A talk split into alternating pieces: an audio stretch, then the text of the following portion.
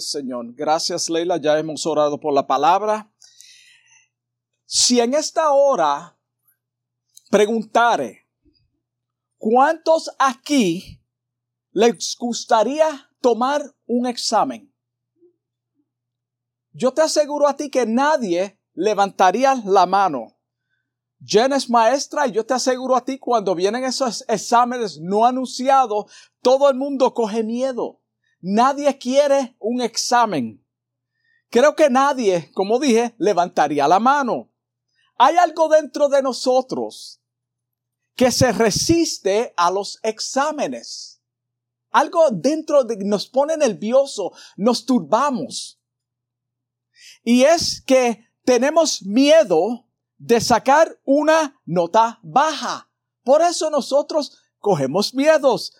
Nadie se quiere colgar. Todo el mundo quiere sacar buena nota. So, cogemos ese miedo. El examen tiene varios propósitos.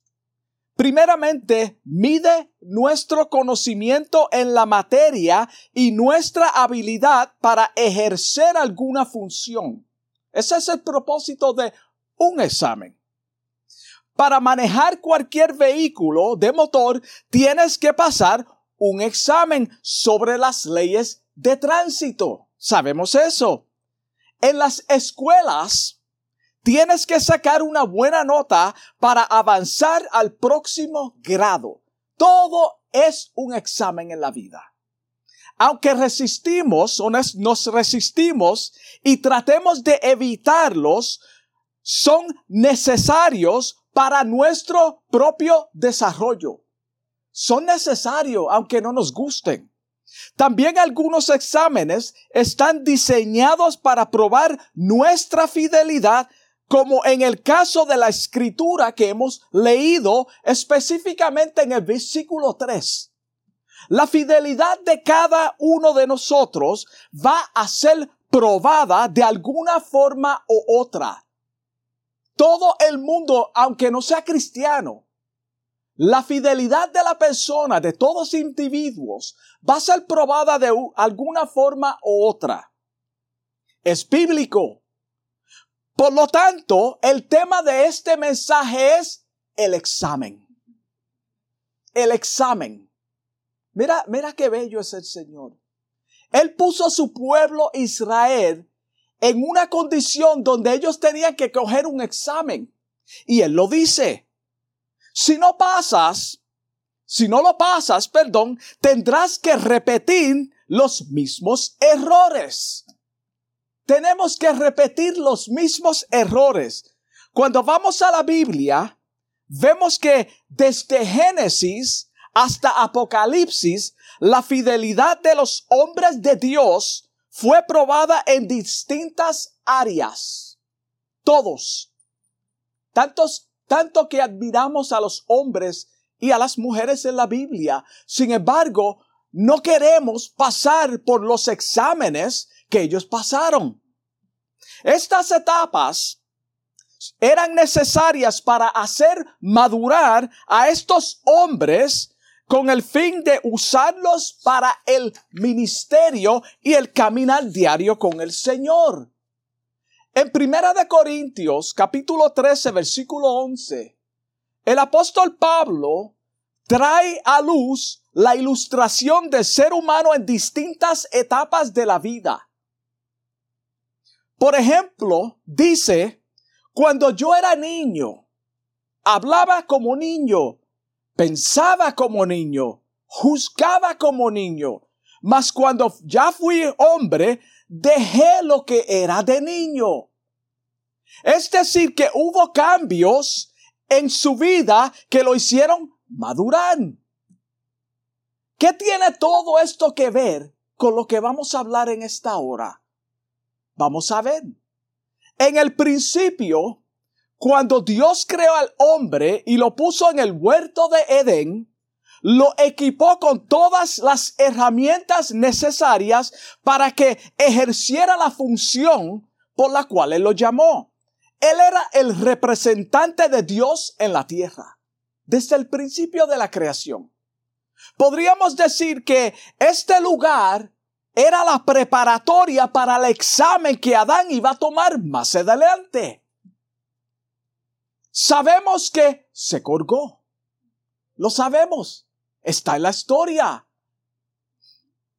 Cuando Dios formó a la nación de Israel o la nación judía, les prometió una tierra que fluye leche y miel. En otras palabras, la bendición. Les dio unas ordenanzas y directrices. Sabemos por la historia que ellos no obedecieron. Por tanto, tuvieron que pasar por la escuela del desierto por 40 años. Volvemos, tiene que repetir lo que tú no estás pasando. Cuando, ¿cuántas de nosotros, perdón, estamos repitiendo como el pueblo judío el mismo grado espiritualmente hablando? Porque seguimos fracasando. Seguimos tropezando con la misma piedra, con el mismo pecado, con la misma debilidad. La palabra de Dios te está corriendo, pero tú insistes en seguir el camino que el Señor te está diciendo, evita este camino. Estamos dando vuelta en el mismo problema porque estamos resistiendo la voz de Dios. Mira qué simple. El Señor claramente dijo a su pueblo en el versículo 3 que los probaría para ver si lo amaban de todo corazón. Ahora, Dios es omnisciente. Él sabe quién lo ama de todo corazón. ¿No? Seguro que sí. Pero Él quiere probar nuestra fidelidad. ¿Cómo nosotros vamos a saber si amamos a Dios de todo corazón si no tenemos problemas? Si no somos tentados. En Deuteronomio capítulo 13, versículo 6 al 11, Moisés le advirtió al pueblo tres maneras que vendría la idolatría a Israel para probarlos, para probarlos. Y esto esto, esto es difícil, porque si Dios sabe que nosotros somos débiles, y Él va a permitir que nosotros seamos probados. Pero tú sabes que la Biblia también dice que nosotros no somos tentados o probados más de lo que podamos resistir. Él sabe hasta dónde nosotros podemos llegar. ¿Por qué tú crees que Él le dio la prueba tan grande a Job? Porque era él quien estaba sustentando a Job en medio de esa crisis. No era Job. El problema que tú y yo estemos pasando es porque Él está con nosotros. Él es quien te carga, no eres tú.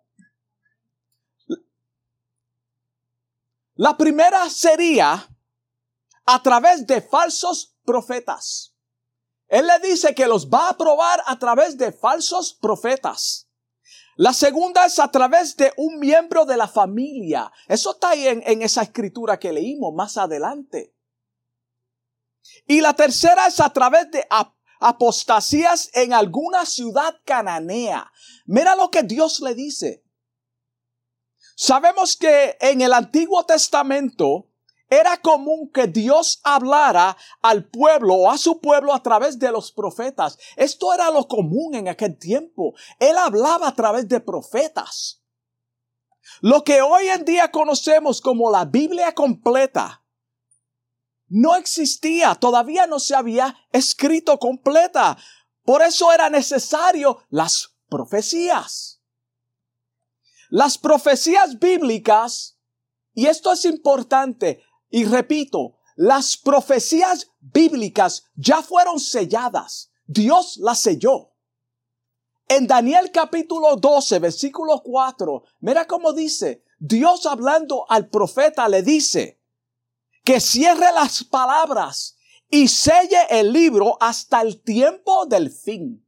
En otras palabras, ya lo que yo voy a decir a través de la palabra de Él, ya se selló.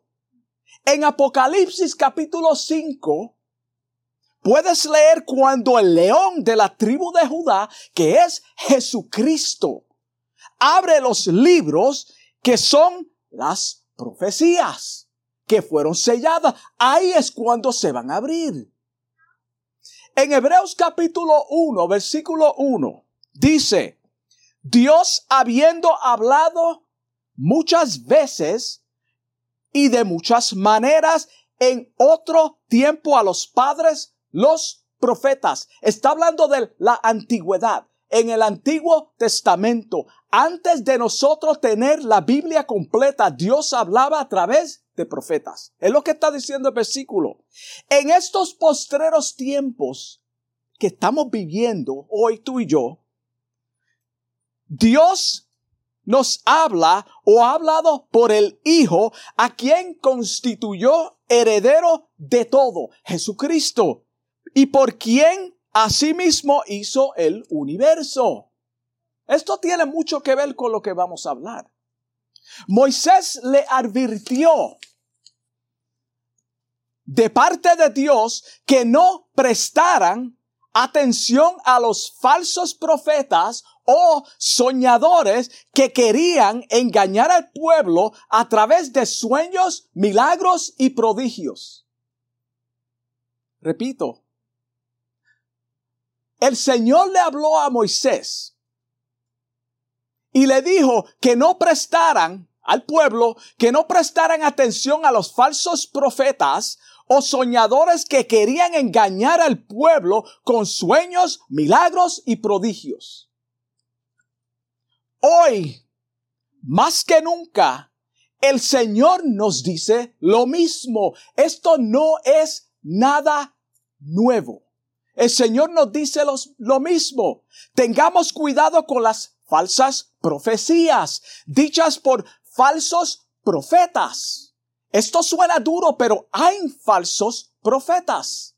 Hay falsos maestros. La Biblia lo confirma. Están en estos tiempos. Están en medio nuestro. Profetizan cosas que dicen que Dios dijo cuando Dios no dijo nada. En Éxodo capítulo 7, versículo 10 al 12, tenemos un ejemplo de milagros hechos por magos. ¿Qué hacen los falsos profetas? Señales, prodigios y qué? Y sueños. Estos milagros no eran con el propósito de engrandecer a Dios. No lo eran. Tú podrás escuchar una persona que dice algo de parte de Dios. La gloria sea para Dios. Pero en realidad, ¿es la gloria para Dios? ¿O la persona se está engrandeciendo tratando de ser superior? Sino para desafiar y engañar al pueblo. Este era el propósito que muchos de aquellos falsos profetas hacían en aquel tiempo, estas señales, para engañar al pueblo. Este es el mismo desenfreno que vemos hoy en día. Lamentablemente muchos lugares están como el pueblo judío de esos tiempos. Lo estamos viendo, hermano. No podemos negarlo.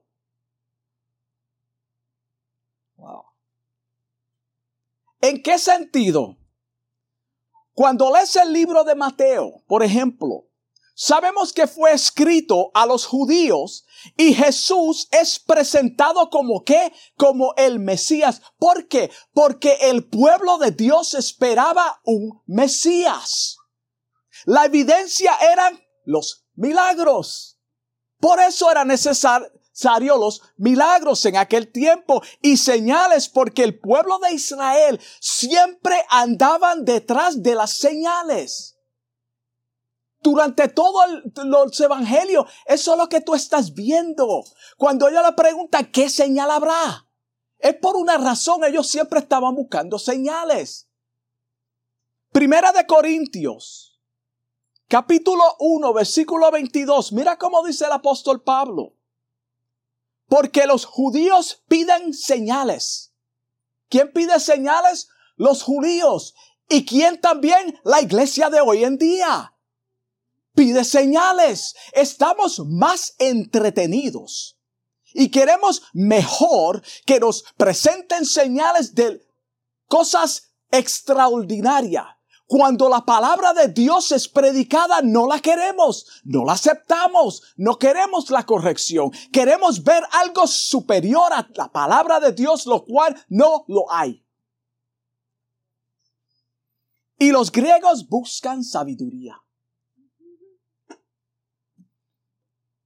Wow. Las profecías te deben y, esto, esto es algo, hermano, esencial. Las profecías te deben llevar al nuevo nacimiento a través de las escrituras y deben condenar el pecado en tu vida. Si no pone el énfasis en Jesús, descártalo. Si te traen una profecía y no es bíblica y no te lleva al arrepentimiento, no te habla del sacrificio de Jesucristo en la cruz del Calvario y tu condición como pecador en necesidad de un Salvador que es Jesucristo, descarta esa profecía. No es de parte de Dios. Está hablando la persona de su propio intelecto y de su propia opinión. Mira qué simple. Los fariseos en el tiempo de Moisés, al igual que hoy, desviaban al pueblo de la verdadera adoración a través de milagros y prodigios. Ese era el propósito de los falsos profetas, igual que en todos los tiempos, es de desviar al pueblo de Dios. Y comienzan con una, una, una pequeña mentira. Y comienzan con señales, comienzan con prodigios, comienzan con sueños y tal vez se cumplan y lo vamos a ver más adelante la palabra. Como dije, hoy los falsos ministros y profetas entretienen al pueblo a través de lo sensacional. Anuncia una campaña con algo sensacional para que tú veas, hermano, cómo se llena ese lugar. Pero predica la palabra de Dios solamente sin entretenimiento para que tú veas que no va a atender tanta gente. Los judíos igual que muchos hoy, quedaban maravillados por las señales. Eran maravillados. Luego eran engañados para servir a dioses paganos. El enemigo tiene que traerte con algo que, que, es sobrenatural, algo que apele a tus emociones, algo que te entretenga, que te llame la atención emocionalmente, que tú te sientas como que tú eres superior, como que tú estás en control, como que tú puedes hacerlo por tu cuenta. Ahí es donde el enemigo te atrae a través de todas estas cosas y a la vez que te tiene ahí te engaña. Para muchos la palabra de Dios no es suficiente. Es demasiado dura. El predicador no predica más que la palabra de Dios. No brinca, no se mueve, no apela a mis emociones. Preferimos los mensajes diluidos que nos hacen sentir bien. Wow, que a quién no le gusta oír algo positivo hermano, que nos hace sentir bien como que nosotros estamos en, el asiento del conductor y nosotros, todo lo bueno que está sucediendo es porque nosotros estamos en control. No es de esa forma. Es Jesucristo. Él está en control. Él debe de estar en control en nuestras vidas. No son los milagros, no son los prodigios, no son los señales y no son los sueños. Es la palabra de Dios quien nos guía, quien nos dirige aunque, eh, aunque esté sumergido en el pecado la persona, con todo eso lo escuchamos. Lo que el pueblo necesita hoy en día es palabra de Dios. El pueblo necesita palabra de Dios, no adulterada, no apelando a las emociones. Mira cómo dice segunda de Timoteo capítulos 3, capítulo 3, versículo 16. Mira el beneficio de las escrituras. Esto es lo que necesitamos. Dice, toda escritura es inspirada por Dios, no por los profetas, no por los que las escribieron, es inspirada por Dios. Es la palabra de Dios. ¿Y para qué sirve la palabra de Dios?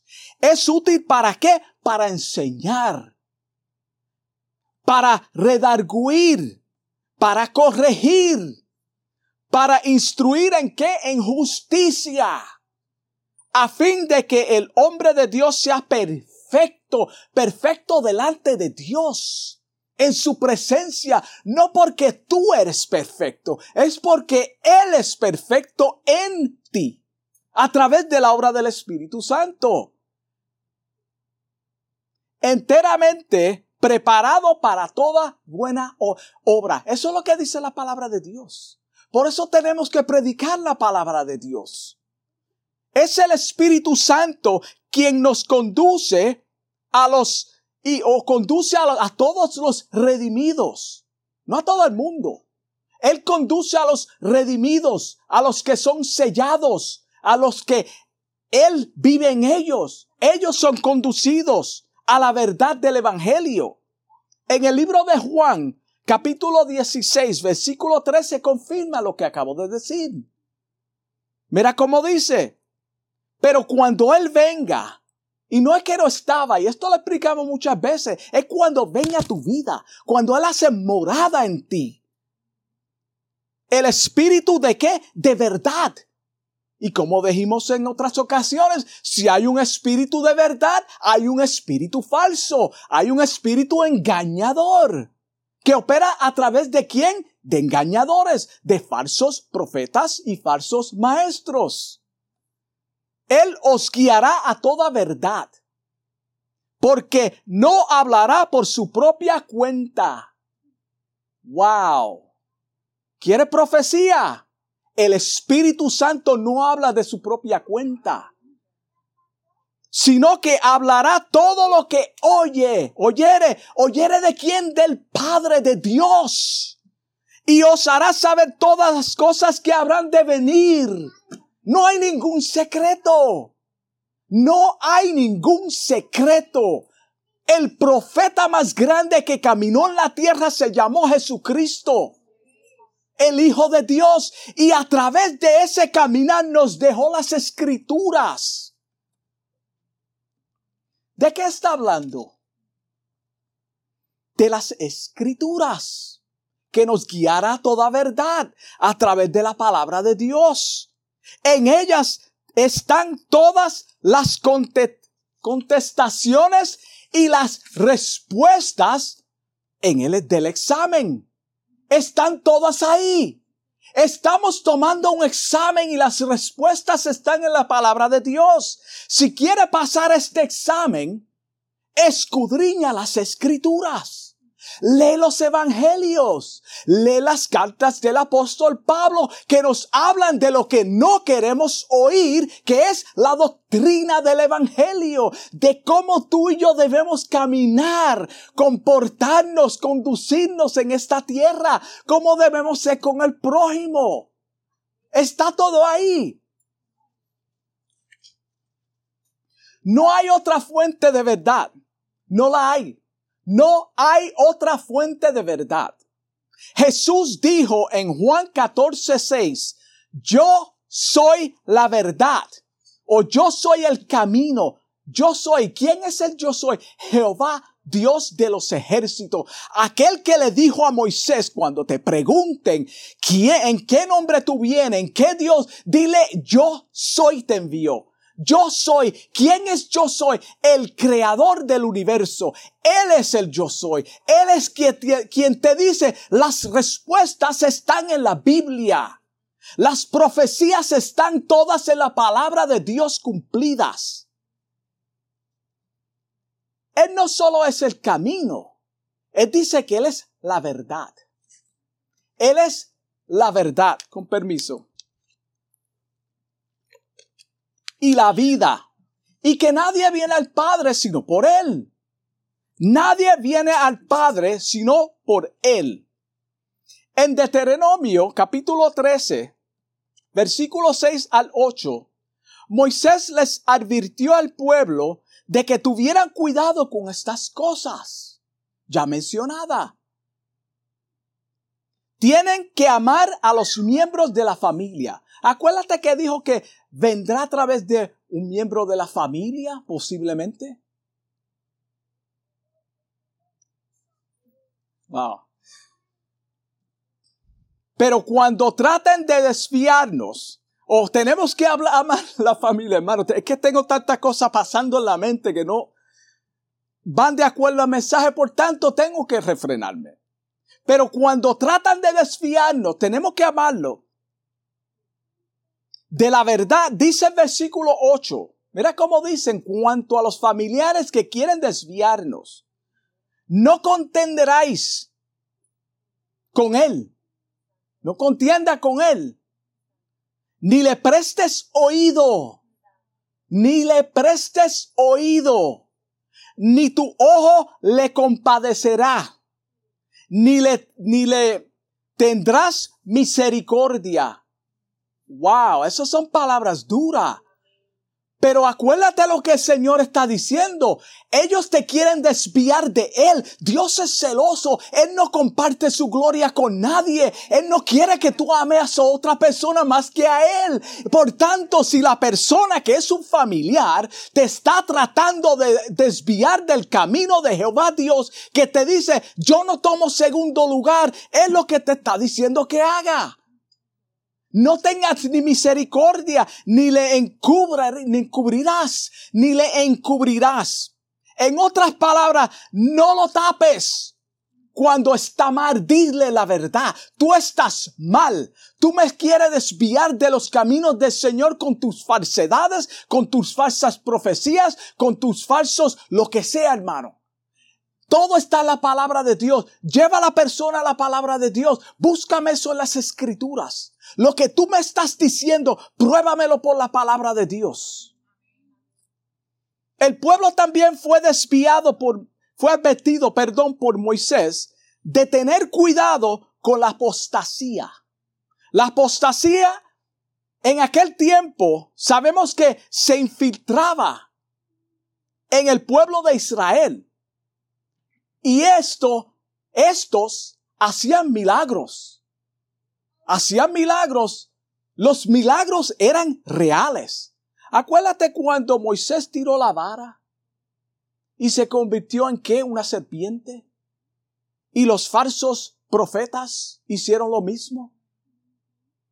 ¿Se convirtió en culebra o no se convirtió en culebra? Seguro que se convirtió en culebra.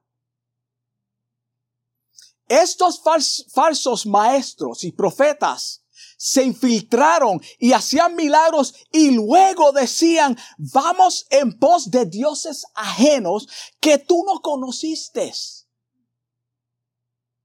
Si traemos esto al tiempo actual, hermano, cuando vemos estos fenómenos que a veces se dan, hermano, la persona puede llamarte por el nombre sin conocerte. ¿Qué gloria le da eso a Dios? ¿Qué gloria le da eso a Dios? La persona te dijo, tú tienes que enderezar tu vida a través de la palabra de Dios.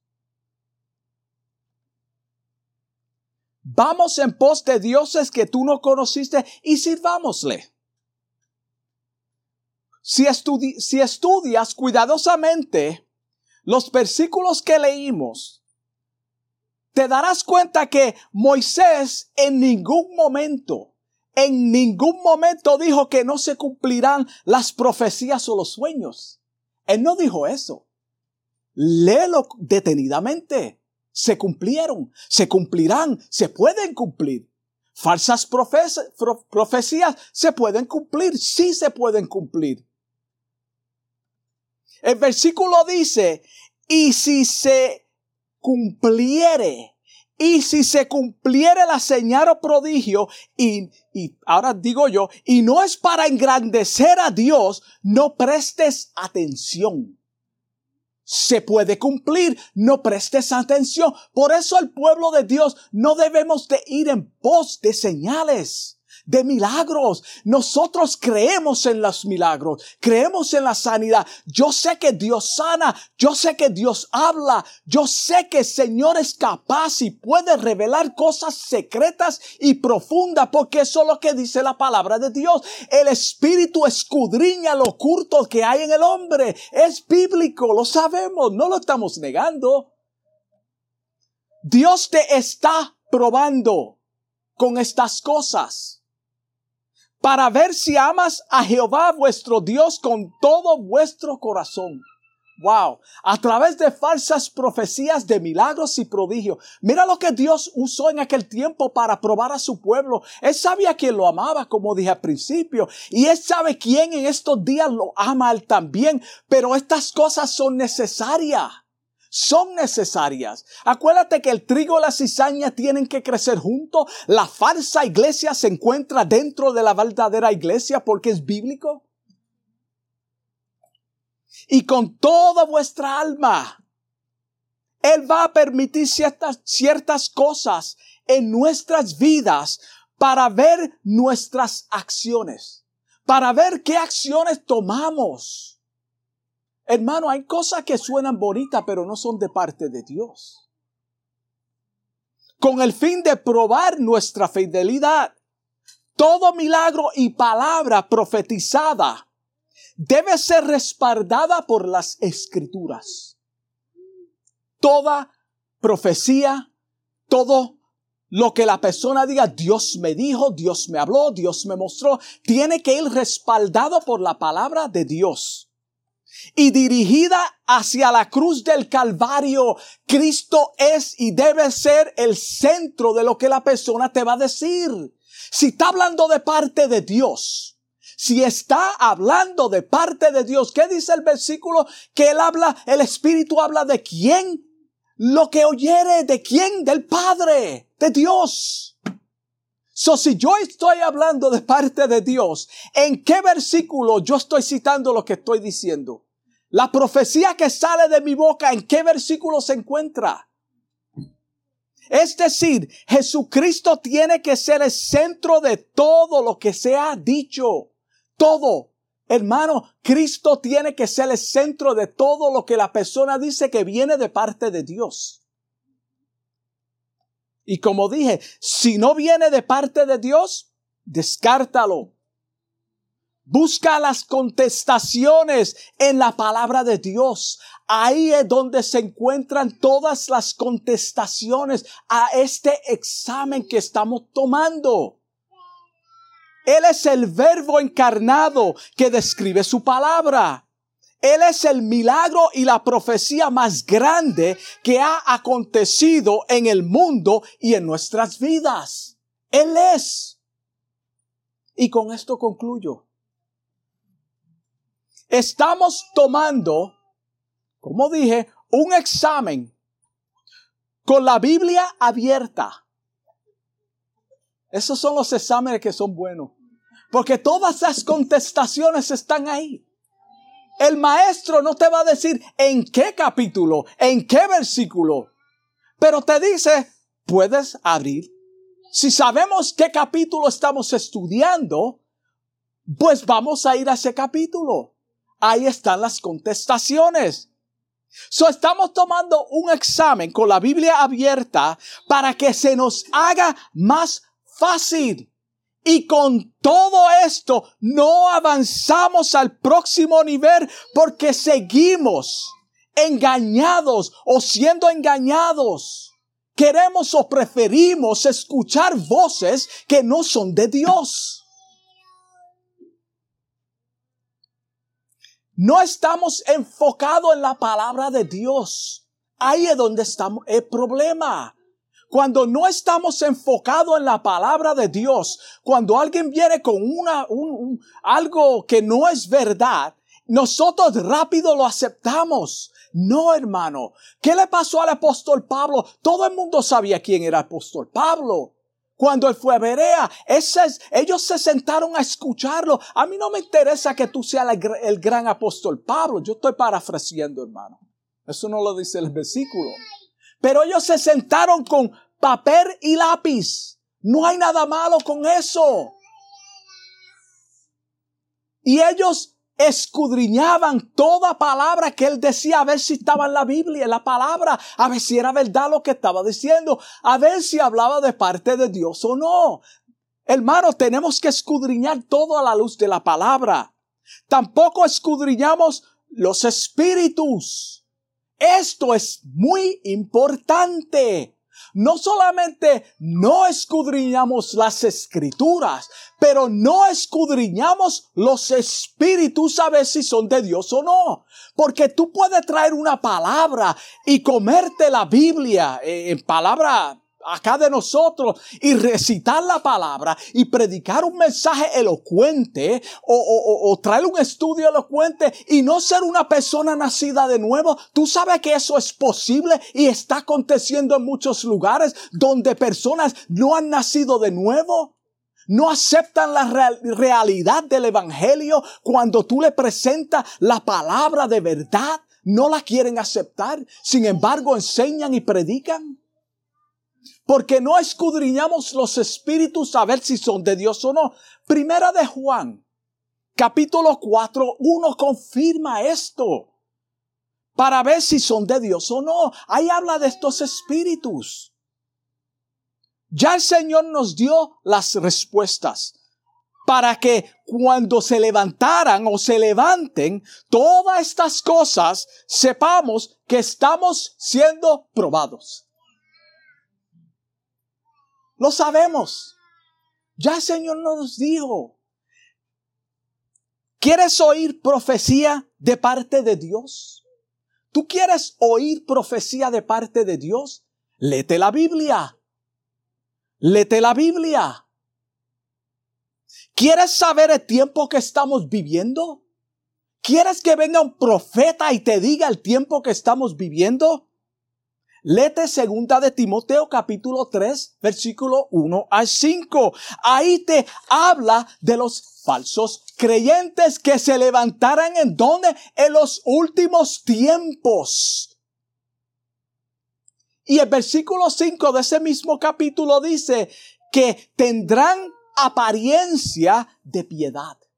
Tú no puedes engañar a un niño con una máscara fea o con un disfraz que le dé miedo. Así es el enemigo. Él viene con una apariencia de santidad. Se trepa en los lugares con apariencia de piedad y habla mentira de parte de Satanás y lo tomamos como si fuera palabra de Dios. Pero negarán la eficacia de ella a estos, dice la palabra o el apóstol Pablo en su palabra, a estos evita. Si dicen allá está, no vaya. Allá fulano de tal está botando vidrio por los ojos. ¿Qué me interesa a mí eso? A estos evita. Y con esto cierro. ¿Qué nota estás sacando tú? ¿Qué nota estamos sacando en este examen? Vamos a analizarnos. Ahí en tu mente, tú conoces tu vida. Tú sabes, tú sabes tu capacidad en el Señor. Tú conoces tu vida delante del Señor. ¿Qué, ex, cómo tú, ¿Qué nota tú estás sacando en este examen? Las pruebas. Aquello que tú piensas que no viene de Dios y es de Dios y te incomoda y parece que, que, que tú no está en el lugar correcto cuando Dios te está diciendo te estoy probando porque quiero llevarte a otro nivel y es necesario que tú seas afligido, es necesario que tú seas abatido, es necesario que tú derrame lágrimas para que yo pueda glorificarme en ti porque cuando hago esto el amor que tú tienes hacia mí crece, tú te vas a acercar a mí a través de esto, entiéndelo, Dios está probando nuestra fidelidad. La iglesia de este siglo está siendo probada a través de falsas profecías, a través de falsos maestros, a través de soñadores que posiblemente se cumplirán muchas de estas cosas, pero no vienen de parte de Dios, porque no engrandecen a Dios, no te llevan a la palabra de Dios. El Espíritu Santo quiere, quiere transformar las vidas a través de las escrituras. Quiere hacer morada en nosotros, no por emociones, no por falsedades, no lo que, lo que nosotros vemos. Vamos a orar. Amantísimo Dios, te doy gracias, gracias, gracias, Señor. Señor, tú eres tres veces santo Dios. Te doy gracias por tu palabra. Te doy gracias por este mensaje. Te doy gracias por cada hermano aquí presente, Dios mío, que ha escuchado esta palabra, Dios mío pidiéndote Dios que podamos tornarnos, Señor, a ti a través de tu palabra, Señor, que podamos escuchar tu voz y entender, Señor, que en este caminar, Señor, estamos siendo probados todos los días de nuestras vidas. Tú quieres, Señor, probar nuestra fidelidad, Señor. Te damos gracias. Te pido por los oyentes, Señor, que están escuchando, Señor. Si hay alguna persona que no ha entendido, Dios mío, este caminar, Padre, yo te pido que tu palabra enderece sus pasos, Señor, que tú salve a aquella persona que está perdida, aquella persona que ha sido engañada durante tantos años, Señor, con palabras falsas, con prodigios, Señor, y con emociones, con falsas profecías, Señor. Te pido en el nombre de Jesús que tú puedas llevar a tu pueblo a la palabra tuya, que podamos escudriñar todo a la luz de las escrituras, Señor. Te doy gracias en el nombre de Jesús. Dios me lo bendiga.